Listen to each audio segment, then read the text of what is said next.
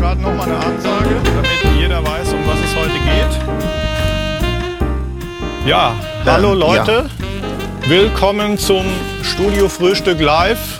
Heute eine Ausgabe, auf die ich mich schon seit langem sehr gefreut habe. Über WhatsApp Audio zugeschaltet den Toni Frenzel. Das ist der Mann hinter den beliebten Klanghelm-Plugins mit denen ich persönlich sehr gern arbeite und warum ich der Meinung bin, dass Klanghelm sowas wie die blaue Mauritius unter den Plugin-Entwicklern ist, das werden wir jetzt gleich rausfinden und hier heute besprechen. Hallo Toni. Hi Marc, das war ja eine äh, Begrüßung. Herzlichen Dank. Ja, wir kennen uns ja jetzt schon äh, ein bisschen länger, haben schon ja. so, glaube über die letzten zwei Jahre immer mal telefoniert und zusammengefasst ähm, bin ich zu der Erkenntnis gekommen, dass du wirklich was sehr Ungewöhnliches machst, was ich so in der Form eigentlich kein zweites Mal kenne. Weil zum einen ist es so, und da will ich gleich äh, mit einem Zitat von dir einsteigen, äh, nämlich ich brauche zwei Jahre, um ein Plugin zu entwickeln. Ja. Zum Zweiten, du bist Klanghelm. Du bist Mr. Klanghelm. Das ist eine absolute One-Man-Show, was ich schon sehr erstaunlich finde, weil mhm. eigentlich ich querbeet mit Producer, Mixer, Musikerkollegen reden kann und Klanghelm kennt jeder. Und das Dritte wäre dann noch, was ich sehr erstaunlich finde, dass du im klassischen Sinne eigentlich noch nie Marketing gemacht hast für deine Plugins. Nee. Und das, das ist richtig. Das sind jetzt schon mal drei Aussagen. Zwei Jahre braucht er, um ein Plugin zu entwickeln. Er macht alles alleine. Er hat noch nie Marketing gemacht. Trotzdem kennt ihn jeder. Ich glaube, da musst du mir jetzt ein paar Sachen erklären. Und dafür nehmen wir uns jetzt mal richtig Zeit, weil da steckt, glaube ich, eine interessante Story dahinter, die ich teilweise nur kenne. Und äh, mhm. äh, für den Rest haben wir uns jetzt heute ein bisschen Zeit genommen. Mhm. Vielleicht gibst du uns mal irgendwie eine kurze Einleitung, was du meinst, was da als Info für unsere Hörer wichtig wäre. Naja, ich bin halt ähm, klassischer Autodidakt. Also ich habe ähm, weder äh, Informatik studiert oder irgendwas mit Elektrotechnik oder so, sondern äh, bin halt rein über die Musik daran gekommen mhm. und ähm, mich hat halt schon immer interessiert, äh, wie, wie Klang entsteht. So, und wollte halt quasi zu, zu der Wurzel des Klanges immer durchdringen. Mhm. Das, das, das ging halt als, das ging quasi als äh, Kleinkind los, wo ich dann äh, den, die, die Radios auseinandergebaut habe und überhaupt immer alles auseinandergebaut habe, ähm, weil ich einfach wissen wollte, wo, der, wo, wo dieser tolle Sound herkommt, der da aus den Lautsprechern kommt, ja das war eigentlich immer meine Triebfeder. Und ähm, naja, ich würde schon sagen, ich habe halt zwei linke Hände, ne? also löten ist schlecht. Und, Aber das hat uns ja schon mal einen Hinweis drauf gegeben, dass du auf jeden Fall schon lange, bevor überhaupt von Plugins irgendwie die Rede war, äh, schon irgendwie einen Analog-Background hattest und auch irgendwie schon dir ein Verständnis dafür geschaffen hast, äh, wie, wie jetzt analoge Audiogeräte funktionieren, richtig? Auf jeden Fall. Also das, äh, das war schon so die Grundlage. Aber mhm. so richtig, ähm, ich sag mal, der, der Durchbruch für mich kam so richtig, als die ähm, VST-Schnittstelle freigestellt wurde. Ja. Und ähm, ich dachte, wow, ich muss nicht löten, ich muss nicht mehr löten. Okay. Cool. ja. ja. Das hat es dann gebracht. Ähm, das ist dann schon so eine äh, kleine Geschichte auch der digitalen Revolution quasi, dass jetzt plötzlich jemand, der sich für Audiogeräte interessiert hat, aber ja nicht löten konnte und vielleicht ja keinen Schaltkreis entworfen hat oder das nicht studiert hat, plötzlich sagt, ich versuche das jetzt digital zu machen. So wie wir es eigentlich überall in der Welt sehen, dass die ganze alte Welt durch digitale Versionen ersetzt werden, von Dating bis Taxis. Ja, ich finde es auch eine wunderbare Sache, dass man sich so auch von diesem ganzen materiellen Ballast löst. Ja, ja. also quasi dass das letzten Endes alles in deinem Kopf passiert. Und das finde ich schon eine, ähm, eine große Befreiung. Gerade was auch Plugins angeht, Plugins entwickeln. Ich, ich brauche ja nichts. Ja, wenn ich Hardware entwickeln ja. würde, bräuchte ich ja eine, eine riesen, eine riesen Kette, eine, eine Werkstatt, alle, alle möglichen Gerätschaften. Im Prinzip brauche ich letzten Endes bloß meinen Computer und meinen Kopf. Ja. Ähm, das ist eigentlich alles, was ich benötige. Und ähm, es ist auch nicht mehr so, dass um an Wissen zu gelangen, dass man da äh, großartig Bücher kaufen muss oder an, äh, in, äh, also in Bibliotheken gehen muss, mhm.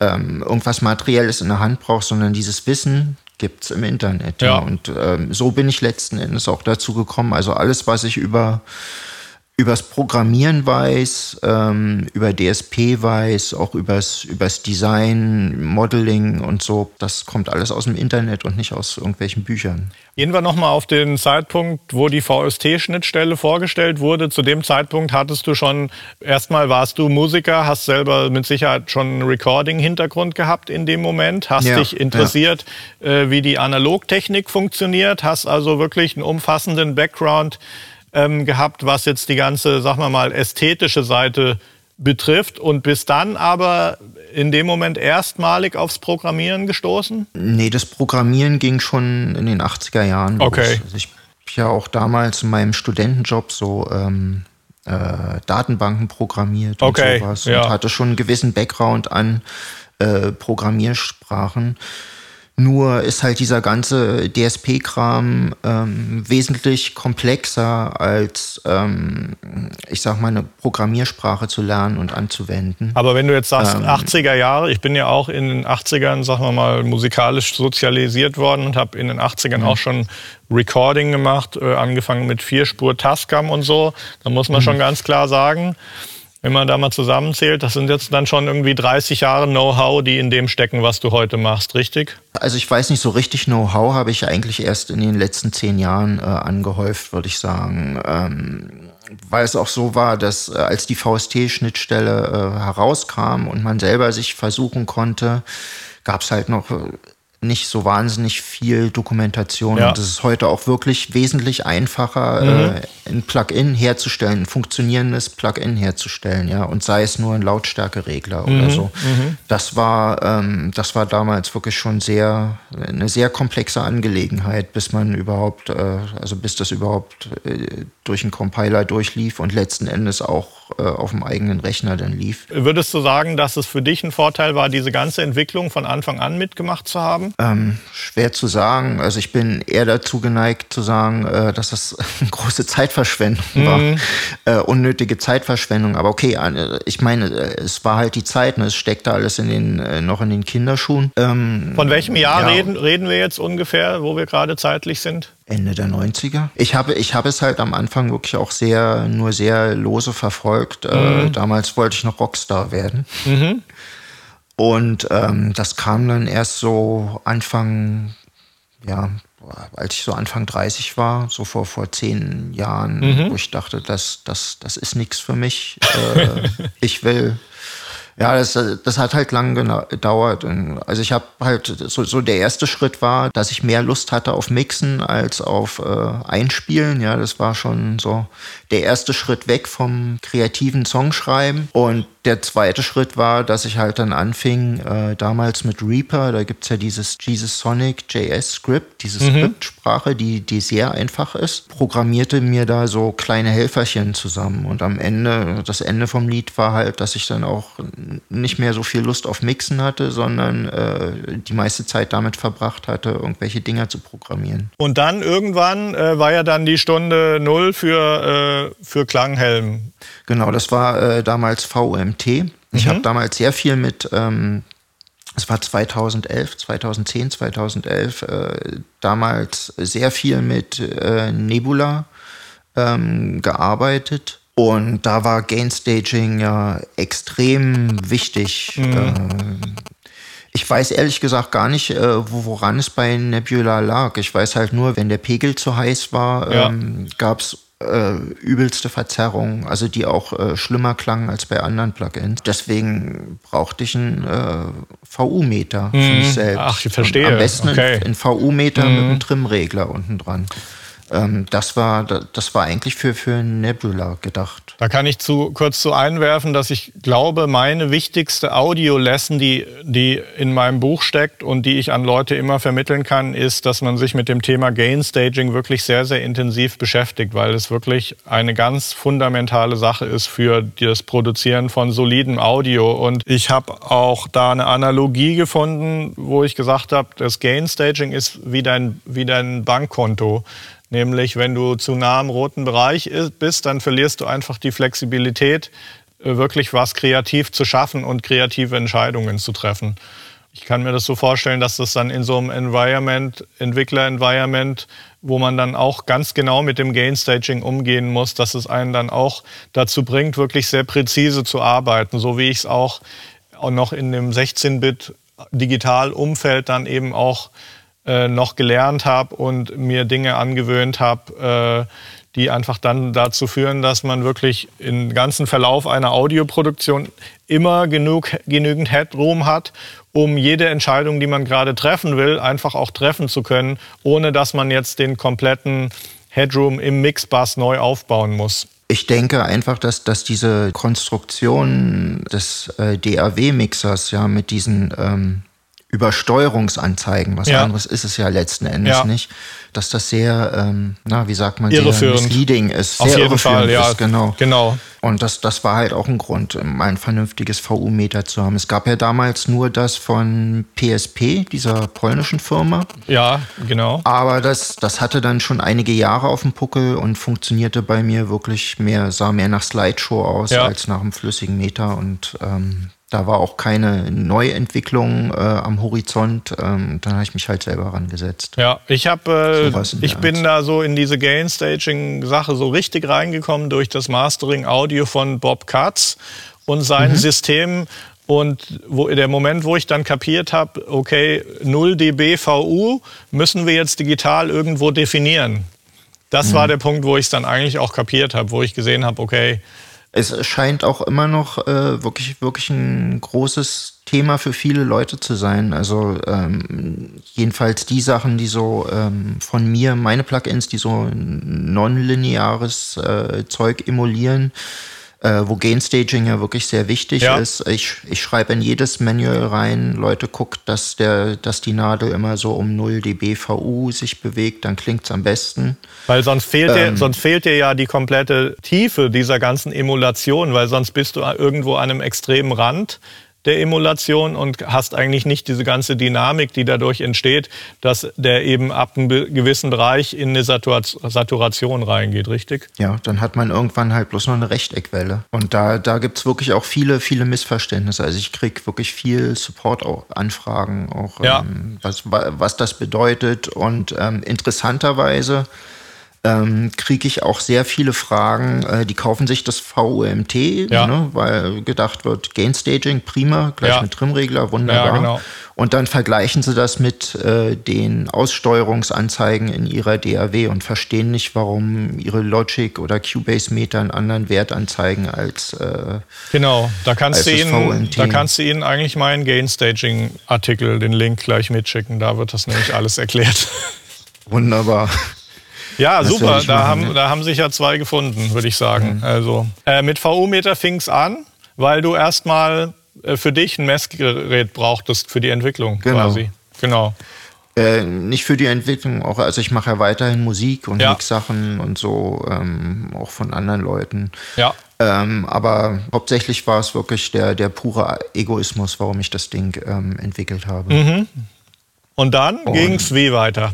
Dann ging es weiter mit dem DC-8C, also dem, dem Kompressor, ja. ähm, weil also Kompression finde ich einfach das, das, das Geilste, was es gibt in der Audiowelt. Mhm. Und wollte mich einfach an einen Kompressor ranmachen. Ein Kompressor, der so alle Features hat, die ich, die, die ich so im Kopf hatte, wo ich denke, Mensch, diesen oder jenen Kompressor finde ich toll, aber der hat ja dieses oder jenes nicht. Ich wollte halt einen Kompressor haben, der so alles hat. Da warst du aber natürlich von deiner Geschichte her auch schon in einer Welt, wo dir einfach völlig klar war, dass ein Kompressor jetzt nicht nur ein Gerät ist, was irgendwie Dynamik regelt, sondern dass es auch wirklich sehr viel, sehr viel zu tun hat mit Obertönen, harmonische Saturierung und solche Geschichten. Das war beim DCAC eigentlich noch gar nicht so. Da, ah, okay. da ging es mir wirklich mehr um dynamische Effekte, um auch so zu zeigen, was, was so ein Kompressor alles machen kann. Also mhm. Also der, der kann ja auch so, so Stottereffekte mhm. ähm, machen und Sachen, die dann sich anhören wie so ein Rückwärtsecho und so. Also so, wirklich so ein Gerät, wo man so ganz tief in die Dynamik des, des Originalsignals eindringen kann. Verstehe. Aber auch ähm, bei Bedarf das die Kompression quasi unhörbar machen und total transparent. Also okay, verstehe. wollte so ein Kompressor schaffen, der eigentlich alles kann und der sich auch überhaupt nicht an ähm, analogen Vorbildern orientiert, sondern da ging es wirklich eher um, um Dynamik und was man mit, mit Kompression, mit Dynamik alles so anstellen kann. Wie so einen kleinen Werkzeugkoffer äh, zu haben, ja, um, um Probleme verstehe. zu lösen, weil ich denke mal, dass ja jeder seine, seine Go-To-Kompressoren hat für, für alles Mögliche. Mhm. Aber es gibt ja genug Situationen, wo, wo die dann nicht passen, weil irgendein Timing-Consent oder hier die, die ähm, Programmabhängigkeit, die, die, die Kurven nicht richtig passen und mhm. so. Und das kann man halt mit dem DCAT alles einstellen. Ähm, und für solche Situationen, denke ich, ist nicht schlecht, das Ding in der Toolbox zu haben. Danach hast du dann irgendwann angefangen, mal Richtung Emulationen dich auch zu beschäftigen, oder? Genau, also es ging los mit äh, SDRR, diesem Sättigungsding. Eigentlich wollte ich ein EQ machen, daraus ist nichts geworden, weil ich äh, beim Basteln der Ein- und Ausgangsstufen gemerkt habe, das geht jetzt sehr stark in Sättigungs-Plugin, glaube mhm, ich. Mhm, äh, der EQ wird aufgeschoben und mhm, ähm, mhm, ja. Also die letzten drei Plugins eigentlich, die ich gemacht habe, ähm, ja, war letzten Endes immer der Versuch, einen EQ zu programmieren, aber ich bin immer wieder abgelenkt worden. Ja, aber es sind ja sehr ja. schöne Sachen bei rausgekommen. Jetzt äh, parallel dazu, wie hat sich das dann entwickelt? Zu deinem Fulltime-Job, zu deinem, heute ist es ja dein Lebensunterhalt, äh, den du damit verdienst und deine Sache, genau. mit der du dich zu 100 Prozent beschäftigst. Wie sind dann erste Leute irgendwann auf dich aufmerksam geworden? Wie hat sich das entwickelt? Und würdest du sagen, was war so, gab es einen bestimmten Durchbruch, wo du sagst, an dem Punkt ist es dann wirklich mal explodiert im Vergleich zu vorher? Explodiert ist es eigentlich mit der äh, Veröffentlichung von Muke, diesem Var Arimu-Kompressor von mir. Also mhm. da gab es ein Wahnsinnsinteresse, eigentlich bis heute. Ja, also es ist auch bisher mein, mein aufwendigstes Plugin gewesen und mit viel ähm, tja, Trial and Error verbunden und wieder von Null anfangen und so. Und ich dachte, uh, jetzt Jetzt bin ich an so einem Punkt, wo es, wo es äh, sich entscheidet. Äh, könnte sein, dass das Ding mich ruiniert. Ja, aber es ist ja dann doch ganz gut geworden und ähm, kommt offensichtlich bis heute sehr gut an. Das hat ja auch fast jeder irgendwie auf seiner DAW, glaube ich, weil es gibt auch eine Version, die gar nichts kostet. Ja, zum Anfüttern. Aber ich denke, die funktioniert dann schon auch ganz gut in vielen Situationen. Ja. Erklär doch mal, was der Gedanke dahinter war. Die Frage, die ich von vielen Leuten bekomme, ist ja, was emuliert das jetzt, das Plugin, und was ist der Unterschied von der Free-Version zu der Kaufversion? Also Ziel beim Nuke war eigentlich wie bei den Teilen vorher eine Toolbox zu schaffen, nur diesmal war es halt eine sehr, eine sehr reduzierte Toolbox auf ein Thema, ne, nämlich Varimu-Kompression. Äh, ja. Also ähm, salopp gesagt, da wird als ähm, Genreduktionselement einfach eine Röhre benutzt. Im Gegensatz zum Opto, ne, wo so eine Optuszelle benutzt wird oder genau. beim, beim Fett eben. Ne? Ja. Also es ist einfach eine andere äh, Kompression. Was wäre wär jetzt das äh, populärste Beispiel für den Varimo. Äh, Fairchild. Fairchild, genau. Optisch ja. wäre LA2A oder LA3A. Genau, genau. VCA ist halt SSL-Bus. Genau. Und so weiter. Ja. Oder äh, DB, der DBX 160 und so genau. weiter. Ja, also ich bin halt ein großer Fan vom ähm, 176, also äh, Universal ja. Audio, beziehungsweise den äh, Retro Instruments, ja. die eine Wahnsinns-Hommage an den äh, gebaut haben. Ja. Und das ist auch wirklich mein, mein Lieblingskompressor für alles ist. Also das ist, äh, ähm, das war, da stimmt dann wirklich der Spruch, einfach Audio durchlaufen zu lassen, ähm, ist schon äh, ist eine ganz andere Welt, ja. die sich da öffnet, ja, selbst ohne Kompression. Wir sind, wir sind ja hier, wie man aus vielen Studiobildern kennt, so auch ziemliche Nerds und Fans der Universal Audio Kompressor Geschichte. Leider fehlt uns der noch. Ähm, mhm. Ordne den nochmal geschichtlich ein. War der vor allen 1176ern? War das so ein Ur-1176er? Als erstes kam der 175er, der ähm, noch ein Tick äh, noch ein Tick anders war. Äh, dann kam der 176er und erst später haben die sich von der, von der Röhrentechnik, also wollten die einfach noch schnellere ja. Timing-Konstanten mhm. haben und dann wurde der Fett 1176 entwickelt. Was, was ich, mich, was ich mich immer frage, so die, ähm, die vereinfachte Version der Kompressorgeschichte ist für mich die, aber du kannst mir gerne widersprechen, weil ich weiß, mhm. es kann so nicht stimmen, ist für mich die, dass die Mittel sehr begrenzt waren, die man an Bauteilen hatte. Ich stelle mir das irgendwie ganz naiv so vor. Eigentlich wollte man immer einen neutralen Kompressor haben hatte aber genau. eben nicht die Bauteile, um einen neutralen Kompressor herzustellen. Deswegen war das unheimlich aufwendig, so ein Pferdschalt äh, von der Schaltung her zu entwickeln und dann irgendwann, als man dann endlich den neutralen Kompressor hatte, vielleicht in den 80ern oder dann auch mit digital, als man wirklich erstmalig einen Kompressor hatte, der halt gar nicht gefärbt hat, dann hat man plötzlich festgestellt, dass es ja eigentlich viel geiler war, wenn es nicht neutral war, oder? Genau, also das mit der Färberei ging ja quasi erst durch die, durchs digitale Zeitalter los. Ähm, vorher wollte man ja immer so neutral wie möglich sein. Ne? Aber es ist irgendwie, also irgendwie witzig, dass man aber dann heute sich Aufnahmen anhört und es gibt ja super hochwertige Recordings, äh, ob es jetzt nun irgendwelche Frank Sinatra oder Miles Davis Geschichten sind. Und diese Sachen hört man sich sicher heute, die vergöttert man ja absolut heute eben durch diese analoge ja, Purheit die aber aus damaliger Sicht sehr weit weg war von optimal. Das finde ich irgendwie eine gewisse Ironie der Geschichte. Wie man dann endlich bei der Perfektion angelangt war, hat man festgestellt, dass es eigentlich viel geiler war, wenn es gefärbt hat. Und die Wirklichkeit ist halt auch nicht so aufregend. Ne?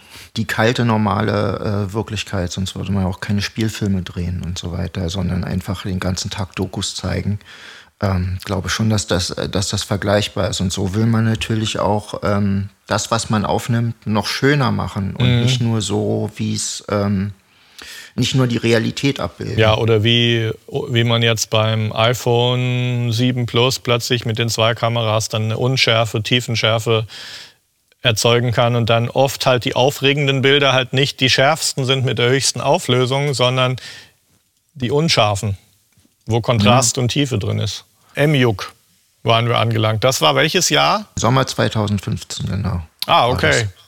Noch gar nicht. Ich habe allerdings. gar nicht so lange äh, her. Nee, ich habe allerdings schon ähm, seit 2013 ähm, habe ich äh, Klanghelm dann Vollzeit betrieben. Okay. Also ähm, mit der Veröffentlichung von SDRR konnte ich quasi meinen Job dann schon an Nagel hängen. Ich habe ja im Intro kurz erzählt, dass du jetzt im klassischen Sinne eigentlich kein Marketing machst. Wie hast ja. du dann, wie hast du dann irgendwie äh, eine Awareness geschaffen oder wie sind Leute dann auf deine Plugins gekommen überhaupt? Also ich habe zwei Sachen gemacht. Ich habe es auf Gearsluts gestellt und ich habe ähm, es auf KVR gestellt. Das ist alles, was ich gemacht habe. KVR ist so ein auch so ein, das sind beides Foren, klassische. Genau. Aus der Zeit so 2004, 2005, glaube ich, entstanden. Ge mhm. Gearslats, glaube ich, kennt jeder. Mhm. KVR ist dann so ein ähnliches Ding, wo sich auch relativ viele Entwickler tummeln und wo auch relativ nerdig dann über Plugins gesprochen wird, oder? Genau, und es ist halt auch eine große äh, Datenbank ähm, wo man sich auf Plugin-Suche geben kann okay. und zu den Herstellern auch geleitet wird. Also ah, viel, okay. viel Information ist dort auch zu finden. Es gibt dort auch ein extra ähm, Entwicklerforum. Äh, ja. Wie lebendig und effektiv sind diese Foren für dich jetzt im Vergleich zu der Hochzeit? Ich kann mich erinnern, dass Gearslats dann schon 2006, 2007 irgendwann so richtig durch die Decke gegangen ist. Und gleichzeitig waren Geschichten wie Facebook eben noch nicht wirklich da bei der Masse. Und äh, ja, dann hattest du so als Gearslut, als Nerd, das ist ja wirklich ein sprichwörtlich gewesen damals, hat man keine andere Gelegenheit gehabt, als sich da dann mit Gleichgesinnten auszutauschen. Ja, also das hat, das hat denke ich, für mein, ähm, für, für Klanghelm schon eine sehr große Rolle gespielt. Ja Ähm, mittlerweile habe ich so das Gefühl, dass das von, äh, dass Facebook da eher die Nase vorn hat mittlerweile. Mhm. Ähm, ja. Prima. Aber auf alle Fälle äh, sind, haben diese Foren noch große Bedeutung nach wie vor. Ja. Ähm, was halt wirklich immer weniger Bedeutung kriegt, sind diese ganzen Fachzeitschriften. Also wenn früher eine ähm, Rezension erschien in der Sound on Sound oder so mhm. oder Computer Music, mhm. habe ich schon deutlich gemerkt. Ja. Äh, das ist in den letzten Jahren wirklich stark zurückgegangen, ähm, weil sich viele Leute über so Kanäle wie dein zum Beispiel mhm. informieren. Sehr interessante Beobachtung die ich ja jetzt nicht so mache, weil ich einfach jetzt sowieso aktiv bin und auch immer versuche dann Channels zu erforschen, die jetzt gerade irgendwie neu dazukommen. Jetzt äh, bin ich gerade super intensiv dran, diese Instagram Stories zu erforschen. Da kann man mhm. jetzt auch Ads eben drauf schalten. Und das Interessante an Facebook ist ja eben, dass du den Leuten das nicht irgendwie reinwirkst, sondern äh, der Ad ist ja dann nur günstig auf Facebook, wenn die Leute es auch wirklich sehen wollen und konsumieren. Insofern, Facebook ist so eine Mischung von äh, E-Mail, Newsletter und YouTube. Also mhm. zum einen äh, ähm, ist man ja klassisch auf YouTube gegangen, um sich ein bisschen über Produkte zu informieren. Also man ist aktiv dahin gegangen. Zum anderen hat man Newsletter abonniert, weil man eben auch die Infos geschickt bekommen möchte, die, äh, die einen interessieren. Und Facebook ist für mich genau die Mischung aus E-Mail, Newsletter und YouTube kombiniert. Du kriegst quasi mhm. direkt die Videos und Artikel geschickt, die dich interessieren. Und es ist ja nun so, dass Facebook einfach komplett quasi keine oder nur noch sehr geringe organische Reichweite hat. Das heißt, auf deiner Timeline kriegst du dann wirklich nur die Sachen von deinen Freunden, wo Facebook weiß, da interessierst du dich echt für und mit denen ja. kommunizierst du auch ständig. Aber äh, so die organische Reichweite, die ist halt zurückgeschraubt worden, weil Facebook logischerweise dann auch das monetarisiert dass man äh, eben als Unternehmen seine Sachen an die richtigen Leute bringen kann. Das sehe ich aber eigentlich nicht als negativ, weil es ist einfach auch ein Marketplace. Und wenn du uninteressante Sachen als Ad schaltest oder das Video nicht spannend ist oder so, dann siehst du es halt daran, dass es zu teuer ist, weil dann keiner sich, keiner auf deinen Beitrag geht und Facebook dann auch sehr vorsichtig diese Geschichten postet. Und das finde ich sehr spannend daran. Also das sind, das sind alles so Sachen, über die ich mir ehrlich gesagt praktisch keine Gedanken mache, weil ich ja kein, kein Marketing ja. ähm, in dem Sinne mache. Es ist bis heute so, dass ich nur über die beiden Foren gehe, mittlerweile natürlich auch über meine äh, Facebook-Seite ja. und ähm, über einen Twitter-Account dort ähm, neue Sachen vorstelle. Ähm, aber das ist es auch. Das, das ist alles, was ich mache. Es gibt auch keine Testimonials auf meiner Homepage oder sowas. Es gibt keine Sales, sondern es gibt eigentlich, es gibt wirklich bloß. Du unterscheidest dich in ganz vielen Dingen eben von allen anderen Plugin-Herstellern. Und du bist halt der eine, der das anders macht und den mhm. man eben aber trotzdem kennt. Ich glaube, das ist halt dann die Besonderheit bei dir. Erzähl doch mal, wie das kam, dass deine Plugins wirklich preislich für mich einfach völlig unterhalb von einer Schwelle liegen, wo über irgendjemand auf die Idee kommen würde, das irgendwie als Crack sich irgendwo runterzuladen, weil dein teuerstes Plugin, korrigiere mich, kostet 22 Euro, richtig? 24. 24. 24. Ist für mich halt absolut, und ich habe ja auch ein bisschen Erfahrung, was Pricing betrifft, ist für mich eben so ein Preis, wo zumindest in der westlichen Welt jeder sagt, oh, ist geil, kaufe ich und dann wird es auch sofort gekauft, ohne sich da groß Gedanken drüber zu machen. Es ist einfach schnell gekauft und wenn dann die Qualität noch stimmt, wie bei dir, dann ist es halt so, dann hast du halt super treue Fans und ähm, man kann eben alle deine Plugins äh, zu einem Preis kaufen, wo du woanders halt noch nicht mal eins bekommst. Ja, naja, äh, was ich auf jeden Fall vermeiden, unter allen Umständen vermeiden möchte, ist, dass ich gierig rüberkomme. Mhm. So, das, das ist das Erste. Ähm, das Zweite ist, dass ich mit sehr geringen Preisen ja wirklich angefangen habe. Also VMT hat, die erste Version hat am Anfang, glaube ich, 5 Euro oder so gekostet. Mhm. Äh, einfach mal als Testballon, ja. um zu gucken, ähm, was geht da außerdem war mir schon klar, ich, ich bin nur eine Person. Ähm, ich kann vielleicht nicht jedes Problem lösen. Ja? Mhm. Also ich kann auch nur allein den Support ähm, betreuen. Äh, das heißt, ich wusste, ich hatte überhaupt keine Ahnung und keine Vorstellung davon, was auf mich zukommen würde. Ob das, ob das nun fünf Leute, 500 oder 5000 kosten, ähm, ob es Probleme gibt. Ich hatte ja für VMT ja. nicht mal eine richtige Beta, äh, also so wie ich es halt heute mache, sondern das wirklich bloß in einem sehr kleinen Kreis getestet und ich denke, ich hatte auch einfach wahnsinnig, wahnsinniges Glück, dass das so gut funktioniert hat. Ja. Der Erfolg ist dann einfach auch eine mathematische Formel. Und wenn du vom Preis mhm. weit genug runtergehst, wird das einfach sogar mehr als wettgemacht durch die Stückzahlen, die du dann eben erreichst. Weil deine Produkte sind halt dann preislich sehr einfach zugänglich für viele Leute und dann kaufen es halt um so viel mehr. Das ist eine Diskussion, die ich auch habe, weil ich habe ja auch ein paar äh, Dritt-Plugins, die ich bei mir im Shop verkaufe. Mhm. Und ich sehe dann halt, dass ein Plugin, was regulär 69, 79 oder 59 kostet, ähm, wenn dann eben der Hersteller zu mir sagt, hey, ich, wir machen jetzt mal irgendwie so einen Sale und jetzt kannst du mal das für 40 Prozent off anbieten, dann verkaufe mhm. ich halt plötzlich äh, 400 Plugins von einem Plugin, was sonst äh, 13 Stück im Quartal verkauft hat. Und da siehst du dann, dass die Mathematik halt für den Preis spricht, für den reduzierten. Weil ja, auf der, auf der anderen Seite hat man dann natürlich ähm, mehr Leute, die äh, Support einfordern können. Ne? Ich sehe das halt auch immer so, jede Support-Anfrage ist auch eine Chance, in eine persönliche Beziehung zu einem User reinzugehen, der dann auch wieder anderen erzählt, hey, das war super Support und so. Aber ist natürlich bei dir auch, du bist ein Mann, klar, und du willst mhm. gute Plugins entwickeln.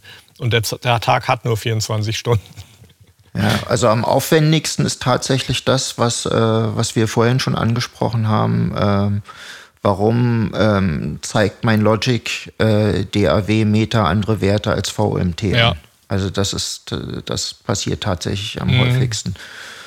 Ja, das, das ist schon schwierig, äh, das ist so in zwei, drei Sätzen äh, zu erklären. Und also so, dass es, das, dass es der Gegenüber auch versteht. Ne? Ja, Durch ist, die unterschiedlichen ja. Ballistiken, das ist schwierig. Da müsste man eigentlich weit ausholen. Ich habe ja schon meine vorgefertigten Texte beziehungsweise mhm. Links, auf die ich die dann schicke. Ja. Aber ja, also wenn man, wenn man so eine Frage stellt, möchte man eigentlich auch eine schnelle Antwort haben und äh, eine, eine, also eine kurze mhm. Antwort haben, das aber die gibt es leider nicht. Stimmt, das ist in unserer Welt so. Die Leute möchten auf ihre Fragen in, in einem Satz die gesamte Weisheit, die dahinter steckt. Und das ist halt manchmal dann nicht so einfach. Ja. Das funktioniert bei allen anderen Plugins wunderbar, mhm. aber ähm, bei, bei diesem Thema ähm, ist das echt schwierig, ja. weil VMT ist auch wirklich ein Plugin, ähm, wo man denkt, hm, ich habe bisher nur meine DAW-Plugins äh, benutzt, was kaufe ich denn jetzt als erstes? Ne? Und da steht äh, VMT immer, steht ganz oft auf der, auf der Liste ganz oben, so als erstes Plugin. Das heißt. Bei mir hat äh, sich total etabliert. VUMT Deluxe ist halt einfach so ein Werkzeug, das ist einfach für mich in jedem äh, Channel einfach das erste Plugin vorne. Weil mhm. du kannst dein Input-Level checken, du kannst auch irgendwie schnell dein Signal auf Mono, du kannst gucken, wie, wie hört sich Stereo an. Du hast dann eben auch einen dynamischen Filter mit drin, wo du auch mal Sachen, die stören, irgendwie kannst eigentlich auch für die Assing verwenden, richtig? Mhm. Ja.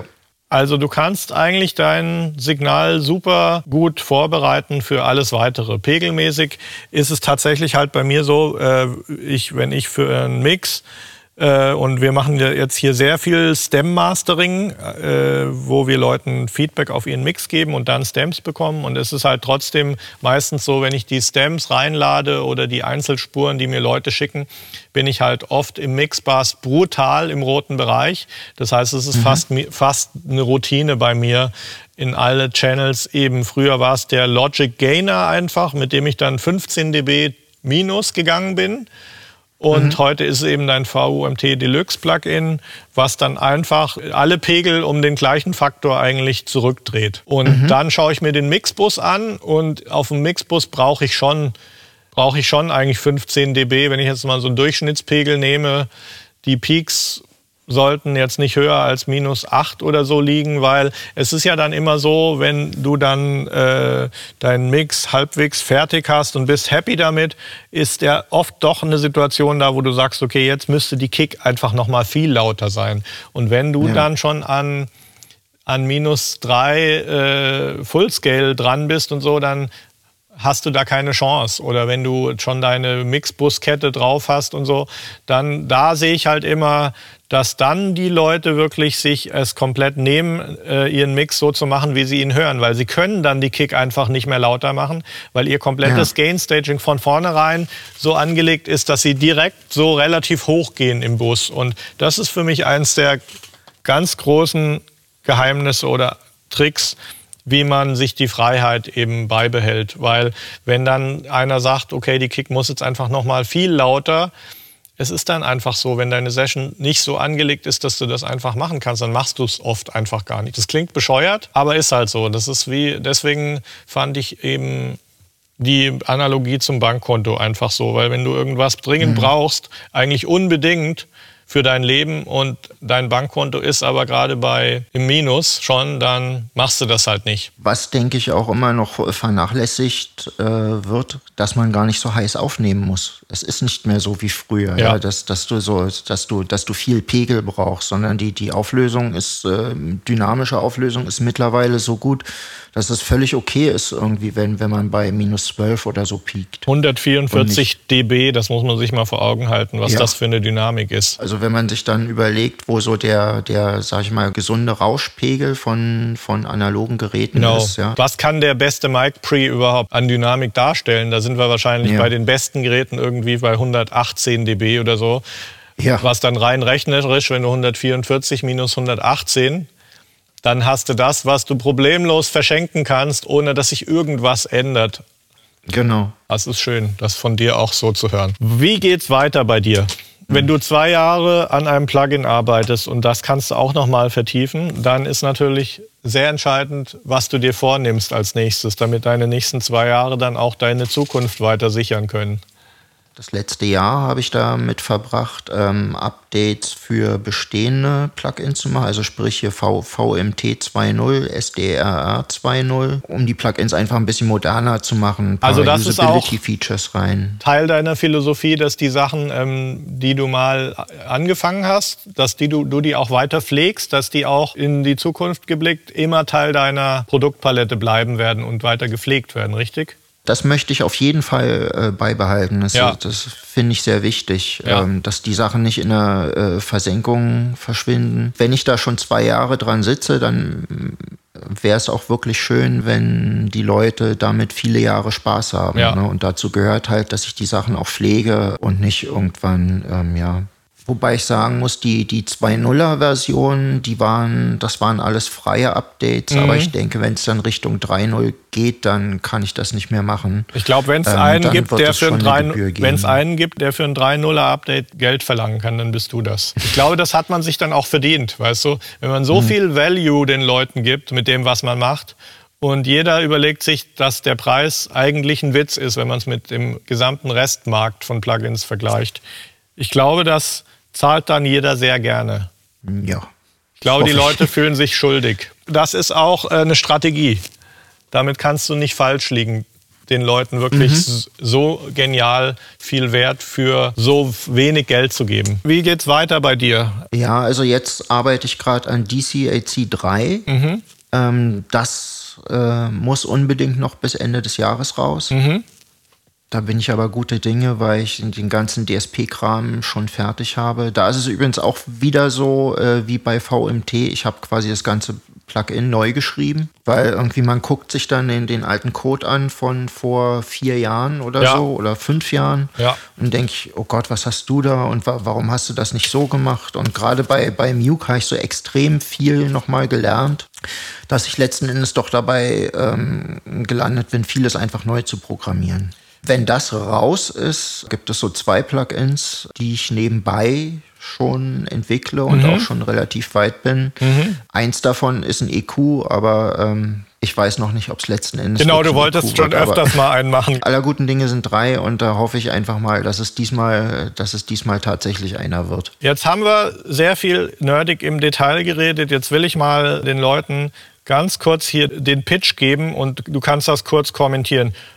VUMT ist ein Metering-Plugin in der Basisversion, was alle möglichen verschiedenen, ich hoffe, ich sage das richtig, Ballistiken äh, darstellt. Ne, ähm, Metering-Standards, ja. Metering-Standards ist auch als Gainer verwendbar. Das heißt, dass die Basisfunktion, mit, für die ich das verwende, hat es auch für 14 Euro. Dann hast du ein VUMT Deluxe. Das ist... Ins VUMT Deluxe habe ich noch so ein paar äh, Channel-Tools gepackt, die ich gern nutze, um so Tracks vorzubereiten. Ja. Ähm, also da gibt es dann unten so ein Panel, was man ausklappen kann, wieder einklappen kann. Mhm. Da haben wir äh, einmal äh, Filter mit einer wählbaren Flankensteilheit, 6 dB. Was für eine Art Filter ist das? Die haben gar keine Latenz. Das sind Minimum Phase Filters, die auch kompensiert sind, dass es bei einer geringeren Sampling-Frequenz, einer Nyquist-Frequenz dass sie da nicht zusammengedrückt werden, also mhm. dass es da keine Verzerrung gibt. Dann ist noch ein dynamischer EQ drin, da könnte man De-Essing machen oder Resonanzen oder sowas entfernen. Das war mir sehr wichtig, ja. äh, dieser dynamische EQ, weil, also ich finde immer irgendeine, irgendeine Frequenz, irgendwas, ja. was mich an dem Track stört. Ja. Irgendein äh, normaler Notch-Filter oder so, also ein, ein, statischer Filter, ja, arbeitet mir meist so zu offensichtlich. Puh, jetzt extra ein dynamisches EQ-Plugin mhm. reinzuladen für, für so einen einfachen Reparaturtask. Es ist auch dann eine praktische Frage. Es machen dann einfach viele Leute nicht. Für mich typisches Ding, Vocals, da haue ich den äh, Hochpassfilter rein, der ist immer irgendwie angesetzt. Dann haben einfach viele Vocalaufnahmen, die ich bekomme, die so in kleinen Vocal Boosts suboptimal aufgenommen sind, haben, haben halt irgendwie so, keine Ahnung, bei 400, 500 Hertz irgendwie mhm. so sowas was ein bisschen boomy ist und das kriegt man dann eigentlich ganz gut raus mit den dynamischen Filter. Gerade bei äh, E-Gitarren, verzerrten E-Gitarren, die mhm. so, so, ein fieses Näseln haben, mhm. da finde ich, funktioniert das ganz gut und ich finde das einfach, äh, ist mir der Aufwand zu groß, ein dynamisches EQ-Plugin dann reinzuladen. Ja dynamische EQ-Plugins in der Regel ja sehr, eine sehr umfassende Funktionalität mm, ja. haben und ähm, nicht nur zwei Regler, ja, obwohl man eigentlich bloß eine einfache Sachen machen ja. will. Du willst ein, eigentlich bloß schnell was reparieren. Ne? Dann sehe ich hier noch unten auch in der Utility-Section von VOMT Deluxe noch einen Monomixer ich glaube, ich mhm. weiß, was es ist, aber sag du es nochmal. Da kannst du einfach alles, was unterhalb einer bestimmten Frequenz ist, äh, Mono machen. Vinyl-Mastering. Für 22 Euro sehr erstaunlich, was da alles drin steckt. Gut, das war VUNT Deluxe. MUK kennen die meisten Leute. Gibt es eine Free-Version? MUK Junior ist deine Varimu-Emulation und dann auch da wieder die Vollversion kostet 24 Euro. Das ist dein teuerstes Plugin. Gegenüber der Free-Version inwieweit unterschiedlich? Es gibt halt drei verschiedene Varimu-Kompressionsstile sozusagen. Mhm. Der erste geht so in Richtung Fairchild, wobei das schon stark abgewandelt ist. Also ich kenne nur Fairchild-Emulation, muss ich dazu sagen. Ja. Aber äh, in jeder Emulation ist es so, dass diese, dass ich mit diesen Timing-Konstanten nie zurechtkam. Ja, also die sind finde, schneller bei immer, dir, oder? Die sind schneller, ja. Okay, ja. Und, ähm, da ich ja eher so ein Rockmusiktyp bin, mag ich den, den Sound vom Fairchild ja sehr und ja. so dieses gutmütige Kompressionsverhalten. Mhm, aber mhm. die, die Timing-Konstanten finde ich immer zu langsam und nicht, nicht zupackend genug. MK1 dann, von dem genau, du gerade redest. Genau, okay. Genau. Äh, das zweite Modell ist sehr stark angelehnt an den äh, Retro 176. Mhm, super. Da war es, war es vor allen Dingen wichtig, diesen Sound, den er ohne Kompression macht, gut hinzukriegen. Also dieses den hast du, den hast du auch als Hardware bei dir stehen, oder? Den habe ich auch als Hardware, genau. Okay. Also den kenne ich in- und auswendig. Und da bist du dann richtig auch in den Vergleich gegangen bei der Entwicklung. Also es ist sowieso auch so, dass ich, dass ich äh, alles, was ich an Schaltkreisen kriegen konnte, so analysiert habe und durchgegangen bin. Inwiefern gelangt dann der Schaltkreis in welcher Art in deinen Code? Frage ich mal ganz naiv, als jemand, der noch nie gecodet hat. Da muss ich ein bisschen ausholen. Also äh, generell, wenn ich ein Plugin entwickle, was irgendwas mit der analogen Welt zu tun hat, versuche ich erstmal so naiv wie möglich an die Sache ranzugehen. Das mhm. heißt, es, äh, es, gibt ja eigentlich zwei, letzten Endes zwei Möglichkeiten, ne? irgendwie so ein, ähm, eine Emulation zu machen. Entweder man macht so ein, äh, man macht die Blackbox-Variante, sprich analysiert Input und analysiert äh, am Output, was das Gerät mit dem Input macht und ähm, fantasiert sich dann da irgendwas zusammen. Das hat aber dann und, auch immer eine dynamische Komponente. Das heißt, du misst es bei verschiedenen Eingangs- und Ausgangspegeln. Genau, auch Transientenmaterial mhm, okay. und so weiter testen. Also so kann man schon recht weit kommen, auch ja. wenn, man, wenn man über das Gerät liest, was es an den verschiedenen Stellen macht. Das kann schon ganz gut funktionieren. Andererseits, wenn man irgendwo einen Fehler hat in seinem Modell, was man dann gebastelt hat, ist der schwerer zu finden, als wenn man auf Komponentlevel geht und da wirklich versucht, versucht, jedes einzelne Bauteil irgendwie in Code umzusetzen. Also habe ich das richtig verstanden, dass der Code deiner Kompressoren tatsächlich auch digitale Nachbauten der originalen Schaltungen beinhaltet? Es ist ein Mix aus allem. Okay. Ähm, also was auch ein Grund ist, warum ich äh, so lange dafür brauche und generell sehr lange brauche, weil ich äh, keine Scheu habe, dann auch immer wieder von Null anzufangen. Mhm. Also ich versuche wirklich ähm, diese Emulation in verschiedene Blöcke einzuteilen und mhm. dann diese, diese Blöcke unabhängig voneinander. Du weißt schon, dass eben dann eine Eingangsstufe oder eine Ausgangsstufe oder ein Transformer im Gerät, dass der isoliert für sich gesehen eine bestimmte Sache macht, dann isolierst du den auch in deiner Entwicklungsumgebung.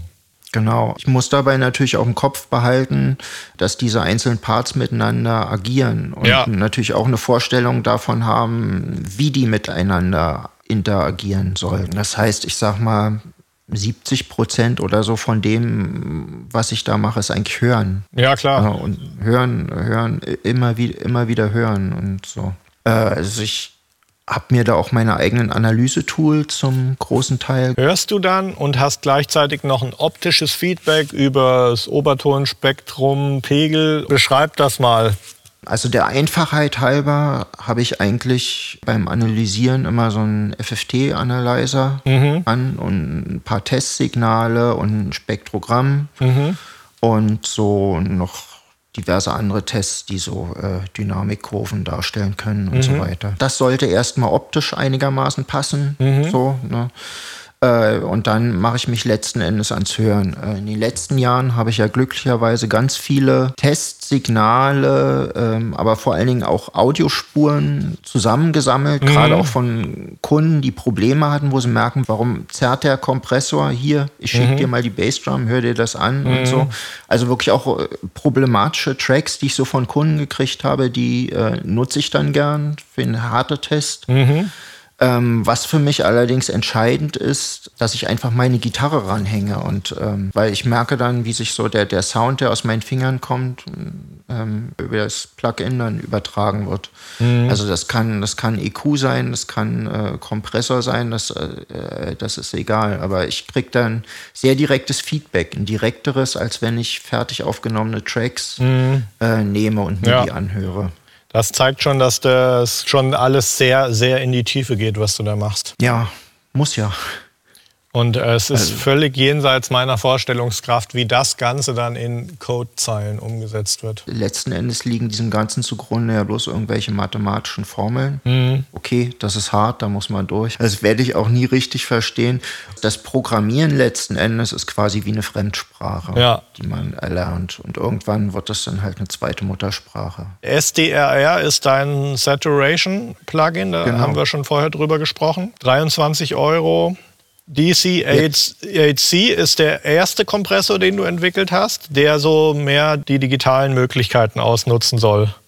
Genau. Und dann hast du noch zwei kleine Free Tools, IVGI und DC1A. Was ist das? IVGI ist der, der kleine Bruder vom SDRR, mhm. also äh, die Freeware-Version dazu und der DC1A ist der kleine Bruder vom DC8C. Prima. Und ich würde jetzt mal allen Hörern, die das über Podcast, über Facebook, Instagram Live oder wie auch immer hören, kann ich eigentlich ganz locker empfehlen. Holt euch das alles. Ähm, für mich sind das Go-To-Plugins und ähm, ich fange eigentlich immer bei Klanghelm an. Und äh, Ja, und da ist schon jetzt sehr häufig dann einfach dein M-Juk in der Kette drin, statt was es da sonst gibt. Was ich auch Freut alles habe. zu hören. Danke. Gut. Dann würde ich sagen, äh, ist es wie angekündigt sehr nerdig geworden und äh, jeder, der sich interessiert für Plugins, insbesondere deine, hat äh, super Hintergrundinformationen bekommen. Äh, würde ich abschließend nochmal fragen, ähm, wie erreicht man dich, wenn man mit dir in Kontakt treten will und äh, wo sollte man im Web hingehen, um sich das alles anzuschauen? Also die Homepage ist klanghelm.com. Und äh, wer mir eine E-Mail schreiben will, einfach toni.klanghelm.com oder support.klanghelm.com. Das kommt immer an. Genau. Ähm, Facebook bin ich zwar ähm, aktiv, aber äh, E-Mail geht auf alle Fälle immer, funktioniert immer schnell. Okay. Ja, es ist bei dir sehr übersichtlich. Wie wir es schon einleitend gesagt haben, der Toni ist eine One-Man-Show, AK Klanghelm, hat ähm, über die letzten Jahre ein sehr legendäres Sammelsurium an Emulationen von analogen Kompressoren, an Saturatoren, an Tools zusammengebaut, die ich persönlich sehr nützlich finde. Arbeitet zwei Jahre an einem Plugin und bietet das Ganze zu Preisen an, wo man nicht nachdenken muss. Dankeschön. Ähm, wenn jetzt jemand selber Bock hat oder Bock bekommen hat, selber Plugins zu programmieren, wie fängt, wie fängt jemand an? Wo, was ist das YouTube-Video, mit dem er beginnt? Wie steigt man da am besten ein heutzutage?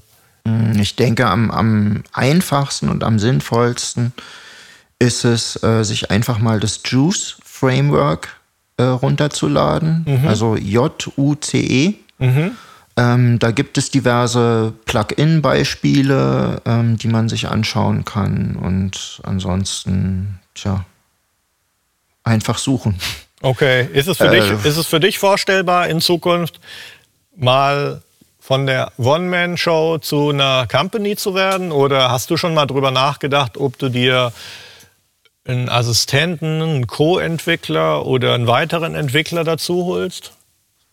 Also ich denke gerade gerade für so Support-Geschichten, Website-Pflege und so wäre es sicherlich sinnvoll, jemanden ähm, zu haben, aber das würde auch mit sich bringen, dass ich irgendwie Räume bräuchte, weil jetzt mache ich alles von zu Hause. Ja. Das würde die Sache nur äh, verkomplizieren und ähm, Klanghelm ist ein Hobby und äh, ich finde es gut, dass es diesen Hobby-Charakter weiter hat, auch äh, wenn ich davon leben kann. Das ist ein sehr, sehr, äh, das ist ein ganz großer Luxus, wo ich sehr dankbar bin, dass es so funktioniert. In positiven Sinne etwas, was, wo dann auch die User von profitieren, dass du eben nicht unter den, unter den Zwängen steht, äh, die im extremsten Fall eine, Firma, die an der Börse notiert ist, hat, wo die drei Monatsergebnisse stimmen müssen, sondern jemand, der halt sich hinsetzt und Ja, also ich habe halt wirklich auch den, den Luxus, dass ich mir eben auch zwei Jahre Zeit lassen kann in- für ein Plugin. Plugin ist halt fertig, wenn es fertig ist. Und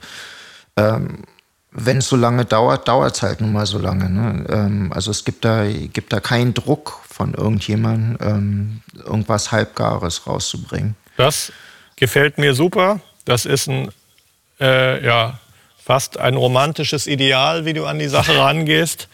Und ja, dann würde ich zum Abschluss nochmal allen Leuten, die sich das jetzt live angesehen haben, danken, dass sie so lange dabei geblieben sind. Ich fand es persönlich super hochinteressant. Das Ganze wird dann auch in den nächsten Tagen erscheinen auf unserem Mix bei Mark Mozart. Podcast, den man am einfachsten über die Apple Podcast App bekommt. Und äh, wem das gefällt, der kann, ähm, der sollte erstmal unseren Podcast abonnieren, dann kann man ihn super bequem morgens auf dem Weg zur Arbeit zum Beispiel hören. Und wir freuen uns auch sehr, insbesondere heute fand ich das absolut fünf Sterne bewertungswürdig, was der Toni hier uns an äh, Hintergrundwissen mitgegeben hat. Also abonniert den Podcast. Ähm, gibt es viele spannende Sachen. Wir versuchen fast täglich einen neuen Podcast rauszubringen, schaffen das nicht immer, aber haben sehr interessante Gäste. Heute war es der Toni Frenzel, a.k. Mr. Klanghelm. Dann sage ich vielen Dank. Und ja, ich danke dir. Wir bleiben ohnehin in Kontakt und sind ja eh dabei, noch ein paar Sachen auszubrüten hinter den Kulissen. Na klar. Prima. Ich wünsche dir einen schönen also, Tag. Dankeschön. Ja, danke dir auch. Ciao. Ciao.